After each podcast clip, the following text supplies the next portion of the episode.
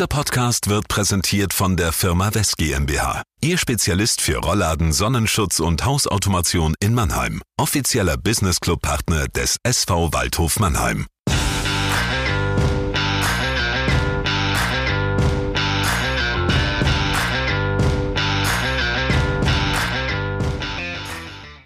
Herzlich willkommen zur 13. Folge des Buwe-Gebabbels, dem Waldhof-Podcast des Mannheimer Morgen. Mein Name ist Thorsten Hof und mit mir im Studio ist der Cicero oder wie der Hardcore-Lateiner sagen würde, der Kikero der Sportredaktion, Alexander Müller. Hi Alex. Salve Thorsten. Du wunderst dich vielleicht ein bisschen über die Einleitung, aber ich wollte einfach nochmal zum Ausdruck bringen, wie tief mich dein Schalke-Kommentar vom Montag beeindruckt hat. Andere hätten geschrieben, alles Kacke, nie mehr erste Liga, aber du hast uns ganz beiläufig erklärt, was es mit dem Begriff Tabula Rasa auf sich hat und hast uns mit einem Horaz-Zitat aus dem Text verabschiedet. Du hast dir sogar Fanzuschriften bekommen von Lesern, die wieder ihren kleinen Stohwasser aus dem Regal geholt haben. Da würde es mich einfach interessieren, Alex, wieder nur schnell oberflächlich was angelesen wie sonst oder hast du ein, ein, großes Latinum oder sowas sogar? Ich weiß nicht, warum du mich hier beleidigen musst gleich am Anfang, aber natürlich habe ich das große Latinum erworben. Ja, es war harte, harte Arbeit. Ähm, ich habe es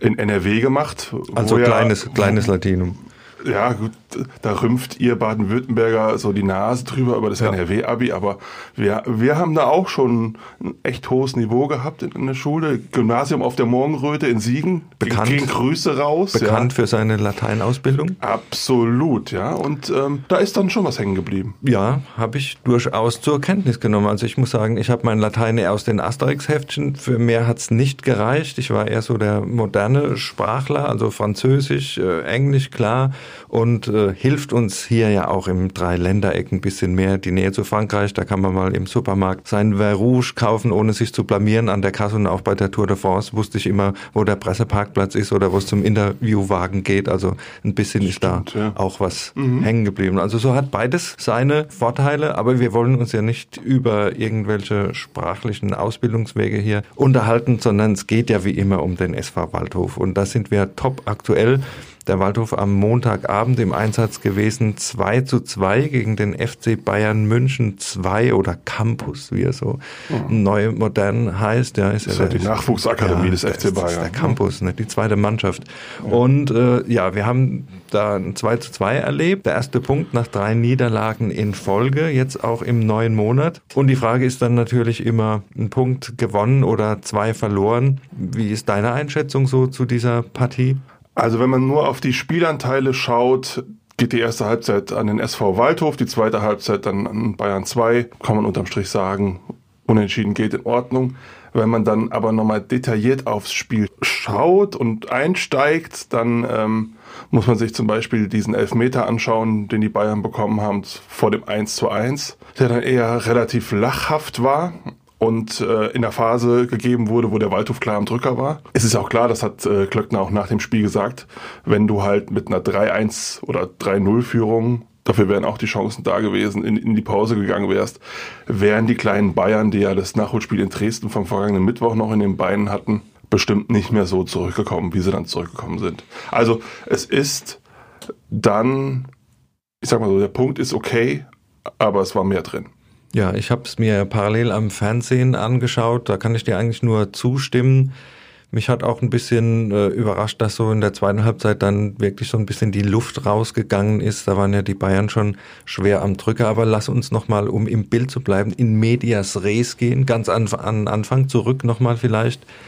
Startaufstellung war ja dann doch schon ein bisschen verändert gegenüber der Partie in Rostock, weg von der Dreierkette wieder ins alte 4-2-3-1-System. Und wir haben in der Abwehr zum Beispiel auch gesehen, da ist Verlat wieder auf die Bank und Golke in die Innenverteidigung gerückt. Ich habe ihn da sehr stark gesehen. Er hat ein paar tolle Grätschen eine rausgeholt. Eine Monstergrätsche. Da, war das, Stunde da. da war das Timing absolut genial. Also, ich meine, wenn ja. er da eine Zehntelsekunde zu spät kommt, gibt es natürlich eine Elfe, aber, aber er hat da sehr, sehr patent gespielt und wir hatten ja öfter schon die Diskussion, wer ist der Mann für die Innenverteidigung. Das war das Erste, was wir da gesehen haben, dass es da diesen Wechsel gegeben hat. Dann war Jan-Hendrik Marx das erste Mal wieder in der Startelf von Beginn an auf seiner angestammten Position auf der rechten Verteidigerposition und äh, Dennis Jastremski zum zweiten Mal auch vom Start weg auf der linken Seite, da wo sonst Garcia spielt.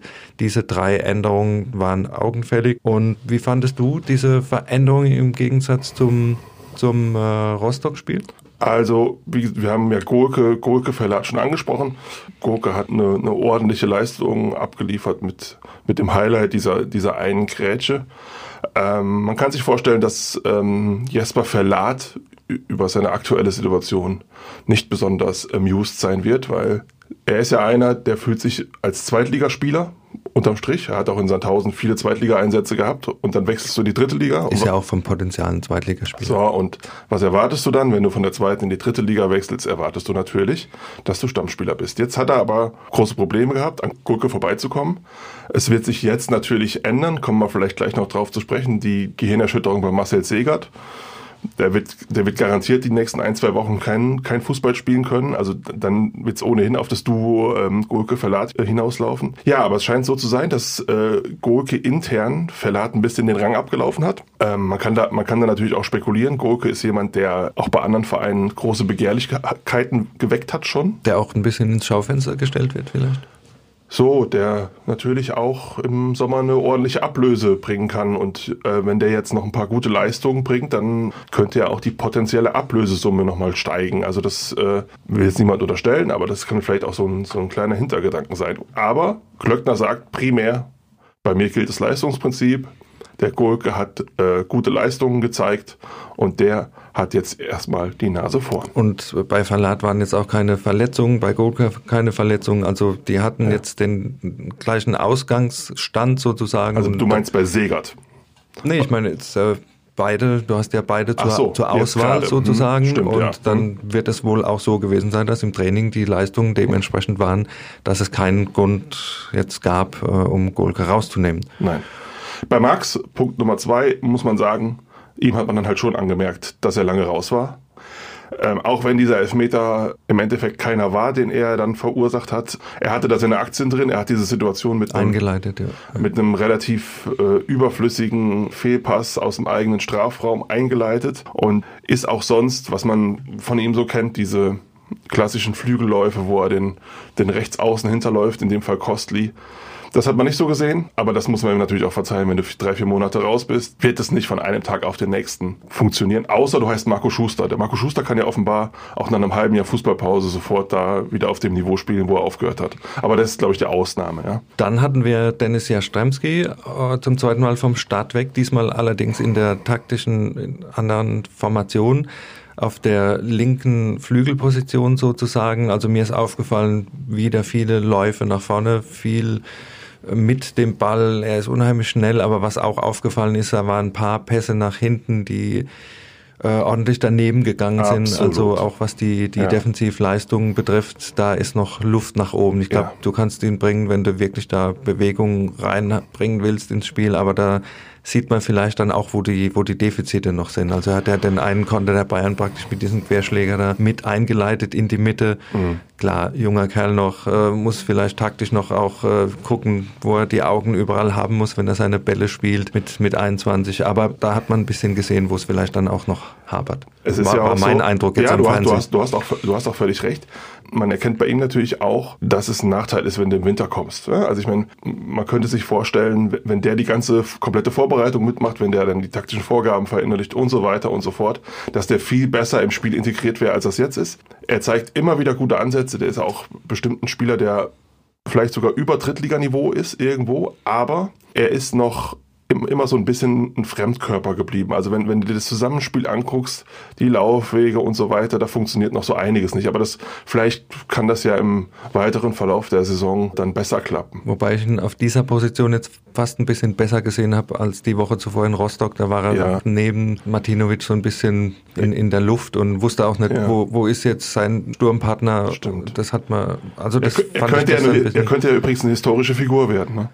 Er könnte der, der erste Waldhöfer werden, der niemals vor Publikum im Karl-Benz-Stadion gespielt ja, hat. Ob, ob man so einen Rekord in seiner Vita haben möchte, sei, Mal, sei mal dahingestellt. Aber wo wir gerade bei Rekorden sind, Doppeltorschütze Anton Donkor gestern, also ist man von ihm weniger gewohnt, dass er gleich zweimal als Torschütze in Erscheinung tritt. Das 1 zu 0 gefühlt sechsmal aufgesetzt, bis der Ball im Tor war und äh, gar nicht richtig getroffen, aber war ein schönes Tor aus der, aus der Distanz, auch schön aufgelegt und. Das war ja, das war ein ziemlich kurioses Tor, fand ich, weil auch, auch die Vorlage von Schuster, das war ja so ein halber Befreiungsschlag so in den Rückraum und den muss man erstmal so annehmen. Ja, das äh, spricht ja auch für eine gute Technik. Den muss man erstmal so annehmen, den Ball. Und dann muss man den erstmal so ins lange Eck zimmern aus, aus fast 25 Meter. Also das war ein super Tor.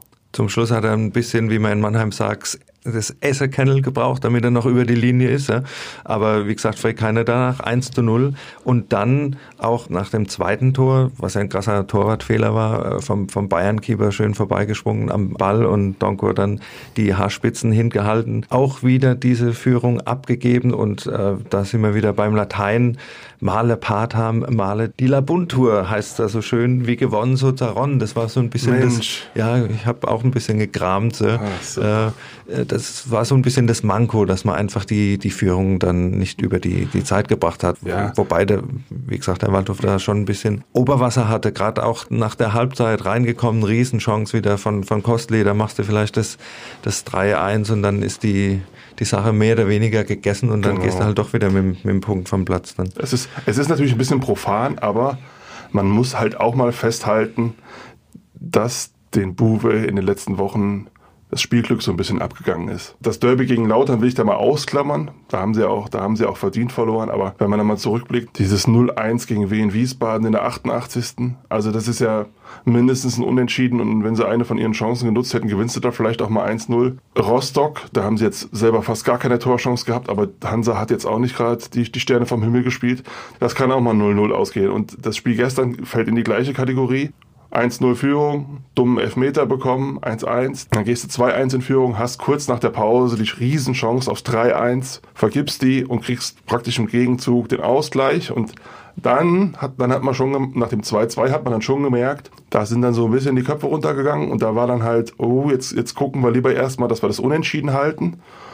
Und wenn du den Bayern den Ball überlässt. Ich meine, wie gut die ausgebildet sind in ihrer Nachwuchsakademie im Campus da, das muss ich dir nicht erzählen. Nee, da läufst du nur hinterher, das hat man dann gesehen. So, also, und ja. die können dann halt ja. auch mal in der, in der 75. Minute noch einen einwechseln, der heißt Jan Fieter Ab, der galt mal als große Sturmhoffnung des Hamburger SV und da spielte der Hamburger SV noch in der Bundesliga. Also das, da ist schon viel Potenzial da und wenn du die spielen lässt und du musst hinterherlaufen, dann kann das ein sehr, sehr bitteres Spiel werden. Und Thema Spielglück, dann gab's unter anderem wegen dieser Segert-Verletzung. Sieben Minuten Nachspielzeit fanden wir jetzt alle auch ähm, sehr, sehr erstaunlich. Und in der letzten Minute von dieser Nachspielzeit gab es halt eine Szene, wo der Ball durchgesteckt wird auf Marcel Gottschling und der wäre alleine aufs Tor zugelaufen, ob er den jetzt reingeschossen hätte, steht auf einem anderen Blatt. Frage, ja. Aber dann wird fälschlicherweise auf Abseits entschieden. Also es waren halt zwei schon mitentscheidende Fehlentscheidungen gegen den SV Waldhof am Montagabend. Also das meine ich zum Thema Spielglück da sind sie jetzt auch nicht gerade von verfolgt im Moment. Ja, und zum Thema Glück, auch der Elfmeter wäre ja fast haltbar gewesen. Ja, das ist ja seltsam, das zu sagen, dass man einen Elfmeter halten kann, aber Königsmann war ja schon in der Ecke, hat die Hände dran und das Ding rutscht trotzdem noch rein. Er hat sich auch tierisch geärgert hinterher. Ja. Äh, und er war jetzt auch nicht gerade äh, knallhart geschossen. Nee, nee, also, also, da kam einiges zusammen an diesem Montagabend, was so. auch hätte anders laufen können. Ja, Schiedsrichterentscheidungen, dann Elfmeter, den du vielleicht halten kannst. Und äh, wobei, da muss man sagen, Königsmann hat auch zwei, drei Paraden äh, gezeigt. Da hätte es auch andersrum ausgehen können. Ja. Aber die Chancenverteilung war durchaus so, dass der Waldhof die, die klaren Dinger gehabt hat. Und ja. wenn da noch eine reingeht, dann, dann sieht es vielleicht dann anders aus. Also, ja, ich würde ich würd ja ganz gerne noch auf eine Szene zu sprechen kommen. So ein Schockmoment. Ne?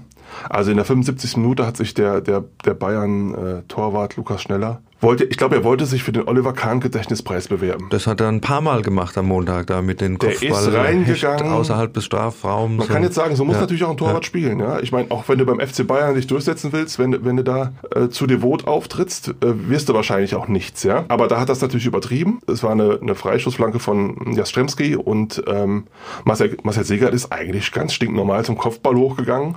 Und hat ihn im Rücken. Er sieht ihn also überhaupt, sieht den nicht. Er sieht überhaupt und, nicht den Einschlag kommt, kommen. Ja. Und der kommt halt angerauscht mit beiden Fäusten voraus und räumt den ab. Ja. Patrick Klöckner hat hinterher gesagt, dass der, der Marcel war wohl sogar kurzzeitig mal ganz weggetreten. Er ist dann wieder aufgestanden, wollte noch spielen. Also es waren gruselige Szenen und dann haben sie ihn vom Platz geführt. Ist dann auch sofort danach ins Krankenhaus ähm, gebracht worden. Das war so eine Szene, die wollen wir eigentlich nicht sehen. Aber es war halt auch so, ein Elfmeter war es wiederum auch nicht. nee, nee. Also solange er den Ball trifft, Ja. ist es eine normale Situation. War halt mit, hart, mit äh, hart. Ja. ohne Rücksicht auf Verluste da mal reingegangen. Und, Genau. ja. ja, wenn wir das dann zusammenfassen, was mir noch so ein bisschen aufgefallen ist, vielleicht äh, auch die Rolle von Max Christiansen im Mittelfeld. Das ist viel über die Mitte gekommen bei den Bayern. Da hat mir so ein bisschen die defensive Präsenz gefehlt.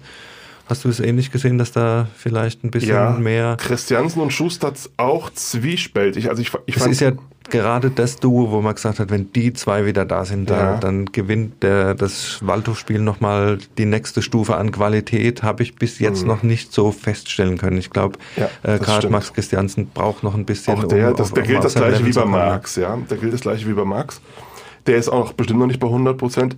Schusters Leistung habe ich auch so zwiespältig gesehen. Er hat beim Pressing in der Offensive hat er viele Bälle geklaut, hat auch zwei, drei äh, äh, gute Chancen eingeleitet dadurch, auch das, äh, das 1-0 ja. Aber du hast schon recht, die Mitte, die Defensivzentrale wirkt jetzt nicht so stabil, wie das eigentlich sein müsste. Da, die Bayern konnten sich dann schon teilweise relativ einfach durchkombinieren und diese gute Stabilität, die man da erwarten könnte, wenn man zwei Spieler von diesem Format da spielen hat, die war nicht zu erkennen.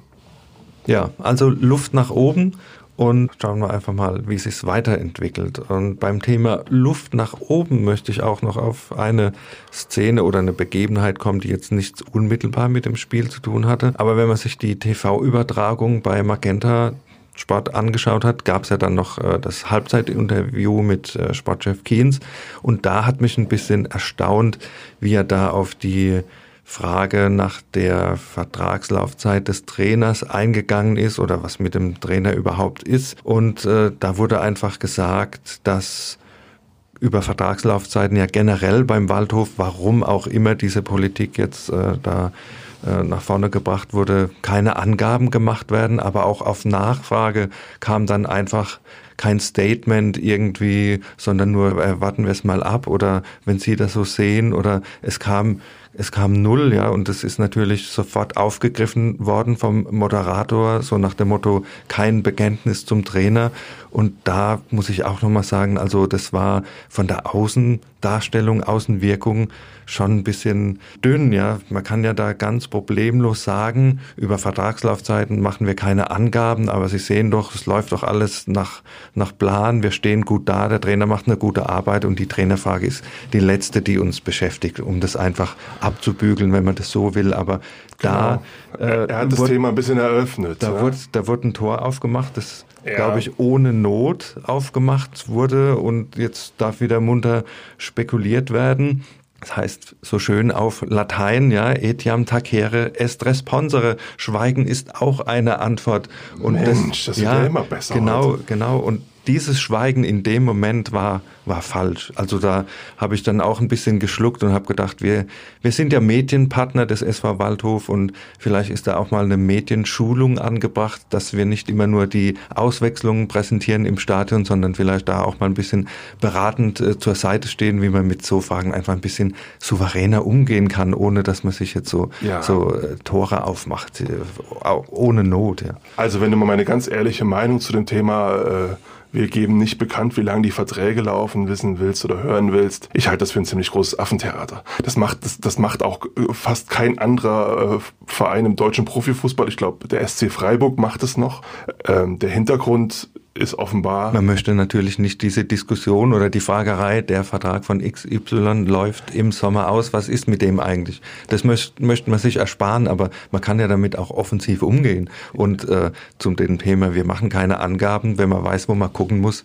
Äh, findet man ja, das ja sowieso alles. Ja, das, das findet man ja, ja sowieso ja, alles. Und wir wissen ja aus, aus zuverlässiger Quelle, dass der, dass der Glöckner sowieso Vertrag hat nächste Saison. Also ich verstehe das nicht, ähm, warum sie die, diese Direktive rausgegeben haben, auch bei Comp und Kiens, bei Geschäftsführer Comp und bei Kiens selbst, ist die Vertragslaufzeit ja nicht kommuniziert worden. Es wurde dann gesagt, äh, die Verträge wurden längerfristig verlängert. Also längerfristig heißt beim SV Waldhof länger als ein Jahr. Bei Comp ist es, wie wir wissen, bis 2023. Ich glaube auch so ein bisschen der Hintergrund, warum da so ein Theater gemacht wird um diese Vertragslaufzeiten, ist ja, dass Bernhard Drares unter anderem deshalb gegangen ist, weil er nur immer ein Jahresverträge bekommen hat und zwei Jahresverträge bekommen wollte. Also es ist ein Politikum geworden und dementsprechend will man das jetzt nicht mehr bekannt geben. Ich würde auf gut Deutsch sagen, da könnten sie sich auch mal ein bisschen locker machen. Ja, und wie gesagt, mit so Aussagen wie am Montagabend machst du dir dann trotzdem ein Fass auf, das ja. man ja eigentlich zuhalten will, ja. Und dann, so, dann muss man einfach einen, genau, einen so funktionieren halt dann Medien. Wenn ja. du das halt, wenn du halt gefragt wirst nach dem Trainer und du lässt es halt offen. Dann heißt sofort kein Bekenntnis zu. So. Und so, dann hast du das Thema, ja. So. Wenn du die genau, Hintergründe nicht kennst, ja. Ist überflüssig. Aber ja. gut. Ist nicht unsere Baustelle. Wir sind äh, ja. noch nicht für die Außendarstellung äh, zuständig. Aber wie gesagt, wir bieten es gerne an, hier mal ein bisschen äh, in die Medien, die Medienpartnerschaft zu vertiefen. Okay. Gucken wir weiter, schließen wir das Thema vielleicht ab. Wir haben ja am nächsten Samstag schon wieder eine Partie beim SC beim ersten FC. Jetzt bin ich schon wieder in den Handball gerutscht, genau, genau. nicht der SC Magdeburg, sondern der erste, erste FC, FC Magdeburg. Magdeburg, absoluter Traditionsverein aus dem Osten. Wenn du mal da durch die durchs Harz fährst, da siehst du noch Aufkleber in, in Goslar, äh, ein riesen Einzugsgebiet, auch die Konkurrenz zu Halle, kann man es hier ein bisschen vergleichen mit dem Derby FCK gegen SVW, also eine riesen Konkurrenz und ein riesen Einzugsgebiet hier in, in Sachsen-Anhalt, riesen Traditionsverein, der aber ordentlich unten drin hängt und der auch mit dem neuen Trainer bisher nicht die Trendwende geschafft hat. Es ist ja Christian Tietz seit äh, drei Spielen dort im Amt und er hat einen richtigen Horrorstadt hingelegt drei Spiele, drei Niederlagen, eins zu sieben Tore. Das ist jetzt Stand Sonntagnachmittag. Äh, Magdeburg hat ja am Dienstag, frühen Abend noch das Nachholspiel gegen Viktoria. Wir zeichnen Dienstag nachmittags auf. Insofern wissen wir nicht, wie dieses Spiel ausgegangen ist, Stand jetzt. Aber selbst wenn sie das gewinnen würden, stehen sie immer noch ordentlich unten drin und die Konkurrenz hat ja noch viele Nachholspiele in der Hinterhand. Also ich fürchte fast um meinen Verwandtenbesuch nächste Saison in Magdeburg, was mich sehr traurig machen würde, weil ja. äh, das ist eigentlich auch eine nette Stadt und wenn man das dieses stimmt, Stadion mal. Ich habe das ja beim letzten Mal schon gesagt, ich finde, das ist ein super Fußballstandort und ähm, auch riesige Fankultur. Wir hatten die einmal hier letztes Jahr, war Magdeburg, als ja. noch Zuschauer erlaubt waren. Da mhm. war der ganze Block voll, die fahren da 500 Kilometer runter. Und, und äh, also echt ein, ein, toller Gegner. Ja, ja ich, äh, man muss sagen, die Prognose ist düster, düster, düster. Ähm, es ist aber auch für den, für den Waldhof äh, ein sehr, sehr unangenehmes Spiel. Weil wenn, wenn du selber in einer halbwegs komfortablen Tabellensituation immer noch bist und fährst zu einem Gegner, dem wirklich das Wasser bis zum Hals steht und darüber hinaus, äh, man kann sich vorstellen, was, was da am Samstag passieren wird. Also die werden mit, mit allem, was sie haben, versuchen, die, äh, diesen Sieg zu holen. Und es wird wahrscheinlich so eine so eine Härte und so eine Emotionalität drin sein, wie es der FCK hier im Derby gezeigt hat. So, so ein Spiel kann man erwarten. Und da muss der SV Waldhof dagegenhalten und dann vielleicht, wenn die machen ja Fehler. Also wenn die, wenn ja. die keine Fehler machen würden, würden die nicht am vorletzten Platz stehen. So, das heißt also, und dann muss der SV Waldhof dann seine, seine Chancen nutzen. Und ich glaube, wenn die mal in Rückstand dann geraten, gehen die Köpfe runter. Ja. Das glaube ich auch. Ich glaube, die sind langsam auch so an einem Punkt, wo du, wo du dann auch nicht mehr an dich, an dich selbst glaubst. Und der Trainerwechsel ist halt auch völlig verpufft. verpufft ja, ja. Ja, Und ähm, ja, die, die, die werden es die werden's schon schwer haben. Ich finde halt, grundsätzlich muss man das Programm vom Waldhof, da muss man jetzt auch das die Woche drauf, das Spiel gegen Meppen, man muss es also eigentlich zusammen sehen. Es sind jetzt zwei Spiele gegen Abstiegskandidaten, die jetzt kommen. Man selber ist Tabellenzehnter mit 34 Punkten. Man hat 10 Punkte Vorsprung auf den ersten Abstiegsplatz. Also man ist in einer halbwegs gesicherten Position und man kann, wenn man sagen wir mal, aus den beiden Partien jetzt ohne Niederlage rausgeht, kann man sich so konsolidieren, dass man eigentlich davon ausgehen kann, dass der Rest der Saison auch sorgenfrei verlaufen wird. Wenn man allerdings in Magdeburg verliert und vielleicht zu Hause gegen Meppen auch noch verliert, dann kann man vielleicht wieder in diesen Abstiegsstrudel hineingeraten. Und das sollte man dann doch zu vermeiden versuchen. Ja, das sind ja aber jetzt richtige düstere Szenarien. Die naja gut, ich meine, wir reden halt, wir ja. reden halt immer noch davon, dass der, der Verwaltung hat im Februar keinen Punkt geholt und kein Tor geschossen, hat jetzt unentschieden zu Hause gegen ja, Bayern 2 gespielt. Der Trend geht doch nach oben eindeutig. Ja, ich, wie gesagt, aber man muss Auch was halt, die Chancen betrifft, man, man, Chancen man wie am Montag. Liga, man, man, muss in der dritten Liga aufpassen. Also ich finde ähm, dafür, dass ähm, bis auf Ferrati jetzt wieder alle Leistungsträger zur Verfügung standen gegen Bayern 2, war das jetzt nicht die Glanzleistung. Ja? Das, also das war jetzt okay, haben auch mal wieder Chancen herausgespielt, das war schon alles in Ordnung. Das waren mehr Chancen als im ganzen Februar zusammen. Ja, okay, aber es war auch nur ja, Bayern 2. Ich weiß, was du meinst. Ja, ja es war auch ja. nur Bayern 2. Also äh, da äh, sollte man lieber vorsichtig sein. Ja? Und wie gesagt, dieses Magdeburg-Spiel äußerst unangenehm. Okay, aber da ich jetzt zum Abschluss nochmal im Buch gewühlt habe und den Spruch gefunden habe, äh, dum spiro, spero, das heißt, äh, solange ich atme, hoffe ich, hoffe oh. ich auf den, den ersten Sieg nach jetzt vier Partien ohne Dreier am Samstag. Da sind wir jetzt schon bei unserer Tipprunde. Aber, aber die Tipprunde, die steht doch bei dir eher unter dem Motto Erraro humanum est.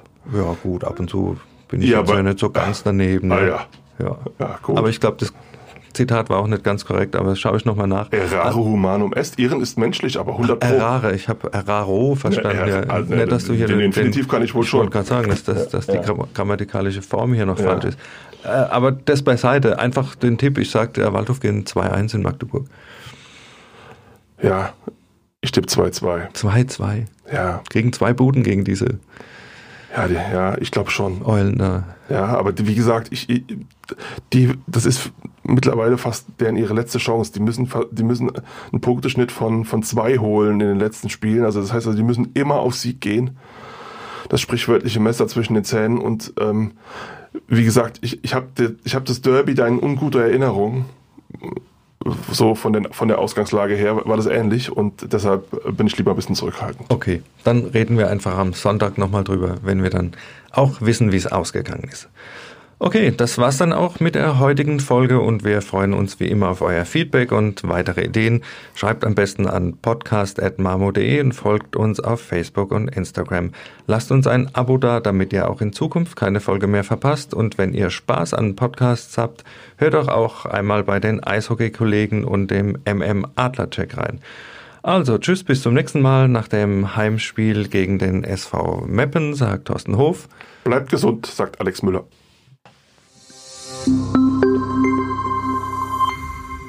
Ein Podcast des Mannheimer Morgen.